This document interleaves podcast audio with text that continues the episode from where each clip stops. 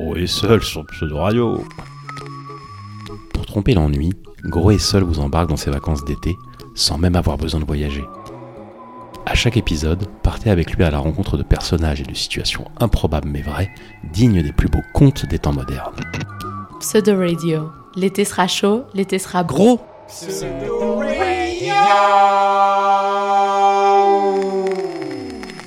Épisode 4 Gros Paramirapolis. On s'approchait lentement du milieu de l'été. Le vague à l'âme, Gros constatait que la ville se vidait au rythme que les commerçants fermaient. Dans quelques jours, d'après l'étude statistique qu'il avait menée les années précédentes, le nombre de boulangeries ouvertes serait divisé par 6, faisant passer leur nombre de 1360 en pleine saison à 226 au plus mort de l'été. Quelle tristesse se disait Gros, dont le moral était fortement indexé par ce genre de données. Pour lui, une ville sans boulangerie était une ville sans vie. Sentant sa grosse déprime annuelle pointer le bout de son nez, Gros se força à réagir. Il s'était juré de ne pas sombrer comme l'an dernier, où il avait passé deux semaines dans le noir complet à engloutir des caisses entières de Pims et de Chocobéennes. Il avait fini aux urgences après avoir perdu connaissance en ouvrant la porte à un livreur venu le réapprovisionner. Une tentative de suicide au gâteau industriel. Les médecins n'avaient jamais vu ça. Heureusement, Gros avait pu être sauvé in extremis grâce à un lavage d'estomac. Mais cette année, Gros avait prévu le coup. Il avait créé un fichier notes sur son téléphone sur lequel il avait inscrit la marche à suivre en cas de grosse déprime d'été. Gros l'ouvrit et alla dans la rubrique Voyage gratuit, dans laquelle il avait compilé plusieurs idées de voyage imaginaire. À savoir tout plein de trucs à faire uniquement grâce au pouvoir de l'imagination. Le concept était simple. Il suffisait de trouver quelqu'un qui connaît super bien un lieu ou un sujet et lui demander de vous le raconter, pendant que vous, vous vous projetez comme si vous y étiez. Gros était sûr qu'il tenait là une super idée pour Jean Fauché comme lui. Le genre de concept qui pourrait même se vendre à des sites comme Booking, se disait-il. Le site ferait son argent grâce aux données collectées. Les visiteurs, quant à eux, auraient accès à plein de lieux que Gros sélectionnerait. Afin de tester son idée, Gros parcourut sa liste pour décider où il avait envie de partir en voyage imaginaire. Il avait envie de quelque chose de festif et dépaysant, mais avec une pointe de magie. Il s'arrêta sur Mirapolis, un parc d'attractions des années 80, légendaire, mais aujourd'hui fermé. Ni une ni deux, il cliqua sur le lien associé d'une page Facebook de fans du parc et contacta son administrateur à qui il expliqua son concept. L'homme trouva génial cette idée de voyage imaginaire et il accepta de le rencontrer. Eh bien gros, euh, je suis très très content que tu sois venu me voir, ça me fait vraiment plaisir. J'ai énormément de choses à te raconter. Blond, 45 ans peut-être, les yeux bleus, souriant, le genre de mec sympa qui accueillait Gros comme s'il l'avait toujours connu. Pour lui, il n'y avait pas de hasard. Toute personne qui avait envie d'en savoir plus sur le parc était forcément un ami. Bien installé dans un canapé, prêt pour son gros voyage imaginaire, Gros l'écoutait se présenter. Alors gros, moi je suis David, euh, je suis président de l'association Mirapolis les Amis du Parc, euh, association qu'on a créée il y a quelques années déjà, pour honorer et entretenir la mémoire du parc Mirapolis.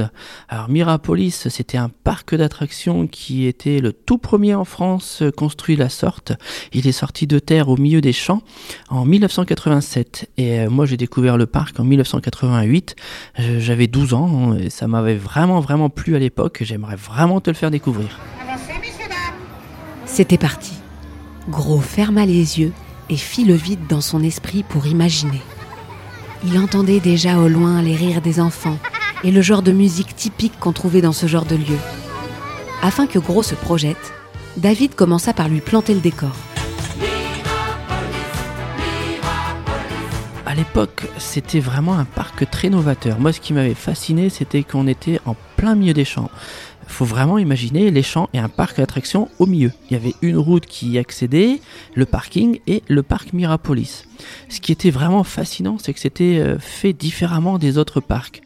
Cité nouvelle, cité du futur, la paix soit dans tes murs. Tu avais un géant qui s'appelait Gargantua, issu de Rabelais et de ses contes et légendes, qui trônait au, au fond du parc. Mais c'était pas un simple décor. Tu pouvais vraiment faire le tour du bâtiment et voir sur les côtés, derrière, contrairement à notre parc d'attractions où derrière c'est de la tôle, on ne te le montre jamais, t'as pas le droit d'y aller. Là, Mirapolis, tu pouvais vraiment faire le tour de toutes les attractions. Le parc était agencé de telle façon que ça faisait une espèce de petite balade euh, au sein d'un grand jardin avec des attractions euh, par-ci par-là. Gros se voyait marcher dans les allées du parc, sous le regard bienveillant du géant Gargantua qui dominait les lieux. C'était un samedi matin, il faisait beau. Il y avait du monde juste ce qu'il faut, des familles principalement, tout aussi émerveillées que lui par l'endroit. Parmi elles, David et ses parents qui venaient à Mirapolis pour la première fois. Alors tu vois, gros, moi j'étais toujours fasciné par les parcs d'attractions puisque depuis euh, tout petit mes parents m'emmenaient dans les parcs, que ce soit Walibi, Belloir, la mer de sable. On a vraiment fait beaucoup de parcs et euh, j'avais vu une fois en photo du, journal, euh, en couverture, l'ouverture de Mirapolis. Et ça m'avait vraiment fasciné de voir ce lac avec le géant Gargantua qui trônait, mais, vraiment, quand je dis trôner, euh, c'était vraiment, il était gigantesque, quoi. il faisait 35 mètres de haut, euh, la hauteur d'un grand euh, château d'eau, par exemple. Et j'avais toujours dit à mes parents, j'ai écoutez, moi je veux aller à Mirapolis, je veux aller à Mirapolis. Mes parents me disent, oh attends, on attendra un peu, enfin bref. Et tu vois, gros, un matin, mes parents sont venus me réveiller très tôt. Et ils m'ont dit, bah écoute, David, lève-toi, on part à Mirapolis. Et alors là, franchement, pour un petit enfant, enfin un petit gamin de 12 ans, c'était vraiment génial, quoi, euh, de partir comme ça, là où on avait voulu aller. comme c'était au milieu des champs, quand tu sortais de l'autoroute, avais une petite montée et apparaissait la tête de Gargantua. C'était vraiment magique, quoi. Que Gargantua garde en son cœur l'image de l'ami qui viendra et l'entrée, en plus, si tu veux, ça faisait une espèce de sucette géante qui montait euh, et qui invitait bah, les gens à, se régaler et d'être gourmands en attraction. Quoi. Une entrée en sucette géante? Gros avait vraiment bien choisi son voyage imaginaire. Tu ne crois pas si bien dire, lui répondit David qui s'amusait à le faire saliver. C'est pour ça, gros, je pense que tu aurais aimé le palais de Dame Tartine parce que c'était un palais de bonbons, de chocolat, de, de guimauve et de sucreries en tout genre. Je te retiens, ça n'existe plus, n'y va pas, gros. Il y en a plus, c'est pas la peine d'aller voir.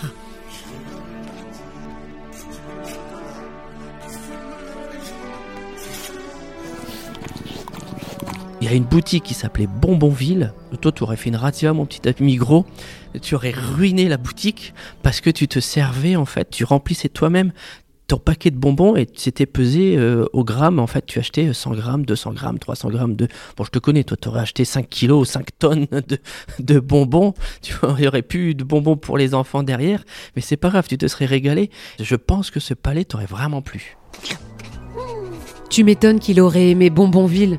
Quand il était petit, Gros adorait jouer aux Sims où il avait créé Kinderville, une cité où toute l'architecture était réalisée à base de Kinder. Encore aujourd'hui, quand Gros s'ennuyait, il lui arrivait de rallumer sa vieille console et d'aller y faire une petite promenade virtuelle. David demanda à Gros de ne pas se déconcentrer et de poursuivre sa visite de Mirapolis. Gros s'exécuta. Je me souviens qu'on y est allé, euh, on en plus on a eu la chance parce que le, le Miralooping, qui était euh, à l'époque le premier grand, plus grand 8 euh, d'Europe, on avait deux fois la tête à l'envers dans un looping et deux fois la tête à l'envers dans des vrilles, plus une espèce de tourbillon et on revenait en gare. C'était vraiment génial à l'époque.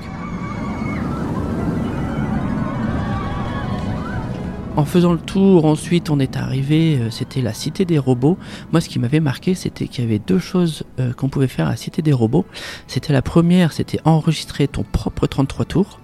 Donc c'était vraiment tourné vers la technologie.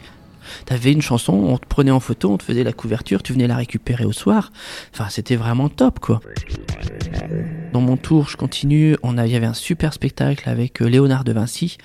Euh, en fait, tu avais une espèce, toujours dans la technologie, une espèce de petite, euh, un petit personnage qui arrivait à remonter le temps et qui allait à la rencontre de Léonard de Vinci et qui parlait de ses inventions, de ses peintures au travers d'un spectacle. Après, tu avais la magnifique Attraction Gargantua, qui racontait l'histoire du corps humain au travers de globules qui chantaient, et chaque, chaque scénette était une chanson, mais euh, sur le même rythme, c'est-à-dire que tu avais toujours la chanson en tête, mais tu avais les paroles différentes selon les, les, scénettes dans, dans, le bâtiment où tu te trouvais. Et puis ben, le top du top, c'est quand tu étais en haut, bah, tu avais une vue magnifique sur Mirapolis. C'est comme si Gros y était. Il s'imaginait courir et dévaliser les bonbons de Dame Tartine, débouler dans le studio de la Cité des Robots pour enregistrer son disque, rendre visite à De Vinci avant d'aller monter tout en haut pour se poser dans la tête du géant. David, qui s'était mis à chanter la chanson des globules, accompagnait sa progression imaginaire. Gros l'accompagnait en sifflant. Faire notre devoir, c'est notre droit. Y mettre du cœur, c'est notre joie. Pour qu'un globule soit savant, il doit apprendre en naissant les dix grands commandements de Gargantua. Mais les aventures de David à Mirapolis ne s'arrêtaient pas à ses jeunes années. Afin de faire comprendre à Gros les liens profonds qui l'unissaient au géant Gargantua et à son parc, David lui révéla qu'il avait continué à y aller après que le parc ait fermé. Ce fut un choc pour lui quand il apprit la nouvelle. J'étais au lycée et je parlais avec un chauffeur de bus et il avait un autocollant Mirapolis euh, collé derrière son autocar. Et euh, je lui dis ah c'est bien comme parc. Il fait oui mais non c'est fini c'est fermé ils ont fermé Mirapolis. Je commence ils ont fermé Mirapolis. Faut se remettre dans le contexte. En hein, 91 on n'avait pas internet, on avait le minitel, euh, on n'avait pas des infos dessus. Les, les journaux ben c'était plus des journaux locaux tu vois. Il faut vraiment se remettre dans le contexte de l'époque.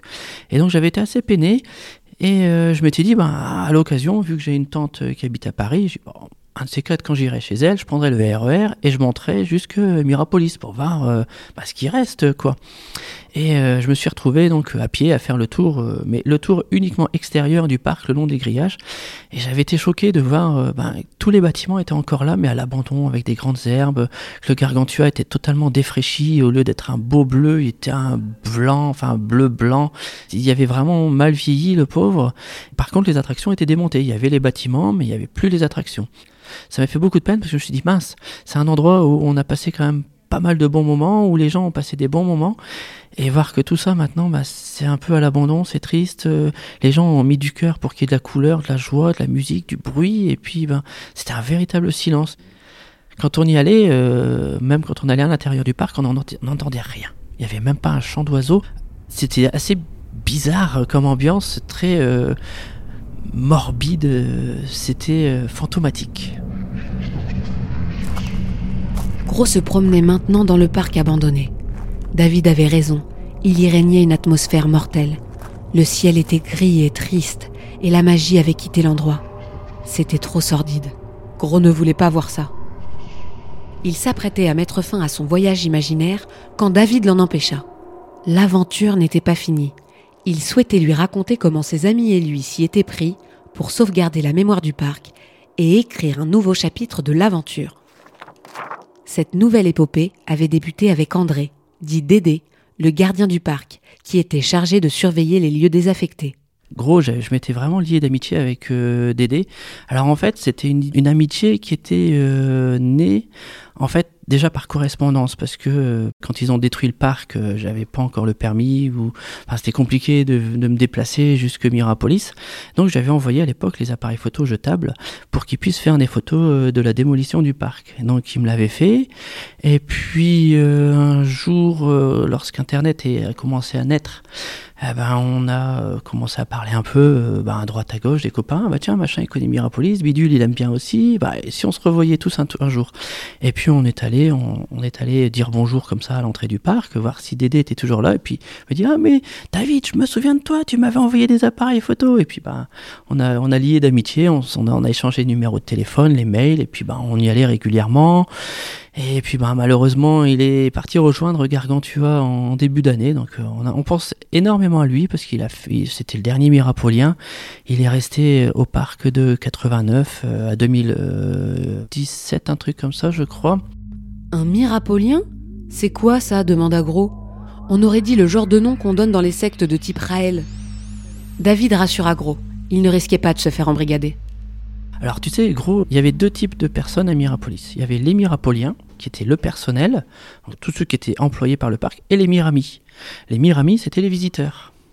Donc moi j'étais Mirami, et puis on peut dire un que je suis un peu euh, plus ou moins devenu mirapolien quand même, puisque j'œuvre pour le parc. Gros, qui venait de visiter le parc de manière imaginaire, était donc devenu un Mirami imaginaire. Ça lui allait bien. Après tout, elle avait l'air bien, cette famille des amis de Mirapolis. Lui qui n'avait plus la sienne, ça ne pourrait pas lui faire de mal d'en avoir une nouvelle. En effet, lui répondit David, qui invita Gros à fermer les yeux à nouveau afin de reprendre son voyage. Cité de légende ou de réalité Qui règne sur cette ville Dahu Princesse Sorcière Un matin, ma mère, euh, en se levant, elle me dit Ah, tiens, à la télé, sur France 2, ils ont parlé, euh, Antenne 2 à l'époque, pardon. sur Antenne 2, ils ont parlé, ils vont détruire euh, Gargantua. Je dis, bah mince, euh, dis quand même, il faut, j'espère qu'il va y avoir un reportage. Alors je sais que TF1 était toujours à l'affût de tout, euh, toutes les informations un peu croustillantes comme ça. Et donc j'avais appelé la rédaction de TF1, j'ai écouté à Sergi Pontoise, ils vont dynamiter un, immense géant qui était la deuxième statue creuse la plus grosse au monde. Le gars, il avait un peu l'air de s'en fiche. Je dis, ouais, qu'est-ce que vous voulez qu'on fasse? Je dis, bah je sais pas, moi sur France 2, ils en ont parlé. Ah bon alors donnez-moi les informations, l'heure, le jour, le lieu et tout. Et c'est comme ça que euh, ben il y a un reportage qui est passé dans le 13h de TF1 un samedi où on voit euh, Gargantua tomber et la tête première euh, au sol.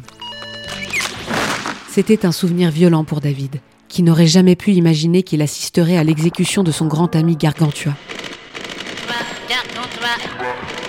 Depuis ce jour, il se mit en tête de tout faire pour honorer sa mémoire. C'est ainsi qu'étaient nés les Amis du Parc. Moi, j'ai toujours gardé cette nostalgie du parc et j'ai toujours voulu faire quelque chose. Et euh, ben, par la suite, comme je t'avais dit, on a rencontré euh, André, le gardien, qui nous a donné des contacts par-ci, par-là, tu vois. Et on a su qu'il y avait beaucoup de décors qui avaient atterri au parc Saint-Paul qui appartient à la famille Campion, et la famille Campion, c'est celle qui avait repris Mirapolis euh, en 89. Donc on s'est dit, bah tiens, pour avoir une légitimité et puis euh, va pas dire que c'est un fan qui rachète euh, les, décors. J'ai écoute on va on va créer une, association pour avoir une légitimité avoir un poids avoir une assise avoir une vitrine quoi. Et dire bah voilà au moins c'est pas ça va pas aller dans le jardin d'un fan euh, qui serait un peu capricieux. Non non on va les garder les sauvegarder et puis pour en faire quelque chose derrière. Donc on a créé cet assaut qui nous a permis de récolter de l'argent qui elle nous a permis de racheter des éléments de décor et qui finalement bah, les éléments de décor ils nous ont été offerts par euh, la famille Campion, que je remercie vraiment grandement euh, pour tous les dons qu'ils nous ont fait, parce qu'ils nous ont offert les, les, sauterelles, ils nous ont offert des poteaux de décoration, des globules, les têtes de gargantua. Euh, enfin vraiment, ils ont été très très généreux là-dessus. Gros avait retrouvé le sourire. Dans la voix de David, il entendait que le parc vivait encore à travers lui et ses amis. Alors tu sais, euh, gros, ce que, ce que je voulais faire, c'était vraiment sauvegarder le plus de choses de Mirapolis. Euh, il faut savoir que Dédé, euh, le regretté gardien du parc, nous avait laissé, écoute, ça aussi c'est une histoire de fou, euh, faire du marteau-piqueur pendant 10 heures dans sa maison puisqu'il habitait l'entrée du parc en fait. Et dans l'entrée du parc il y avait un coffre-fort. Coffre-fort qui était fait donc d'une porte de coffre-fort mais d'un mur blindé qui devait faire, je crois, un, petit 40-50 cm. Donc les copains se sont relayés pendant les 10 heures pour tenir, parce qu'il fallait tenir le marteau-piqueur et le pousser pour faire la taille d'un corps. Et comme j'étais le plus maigre de nous, grâce à mon corps d'athlète, tu vois, je suis pas comme toi, gros, moi je ne mange pas tout le temps. Hein et euh, enfin bref, donc j'étais le plus maigre euh, de, de l'affaire et j'ai pu euh, me faufiler. Je suis rentré dans le coffre-fort avec l'éclairage d'une d'un téléphone et il a fallu que je démonte moi tout seul l'intérieur du mécanisme de la porte forte pour qu'on puisse rentrer et découvrir toutes les archives qui avaient été sauvegardées dans le coffre-fort. Et toi Que défends-tu, hydrogénéreuse ou maléfique? Gros ouvrit les yeux. Quelle histoire ça lui rappelait la fois où il s'était introduit dans les cuisines du Martinez avec les frères Bouli pour manger tous les gâteaux du jury du Festival de Cannes. En retour de ce magnifique voyage imaginaire qu'il venait de faire grâce à lui, Gros promit à David de lui raconter un jour ses aventures. David accepta bien volontiers. Ce qui plaisait le plus à Gros, c'est que David et ses amis s'en foutaient totalement de ce qu'on pouvait penser d'eux. Ils s'en foutaient de passer pour des fous. Gros trouvait ça super libérateur. David confirmait. On a foncé tête baissée. Hein. bah, c'était déjà par passion. Je pense que tout ce qui est par passion, on y va de bon cœur. On calcule pas ni notre temps, ni l'énergie, ni l'argent qu'on va investir là-dedans, parce que c'est vraiment de la passion. Et moi, je l'ai fait vraiment de bon cœur Déjà parce qu'en plus on était suivis, on avait euh, du monde qui nous suivait derrière, et puis déjà par la page Mirapolis, et puis euh, par l'assaut quoi, on avait, on a beaucoup de monde. Le parc a vraiment marqué beaucoup de monde, euh, même dans le monde des parcs d'attractions, Mirapolis c'est encore une référence.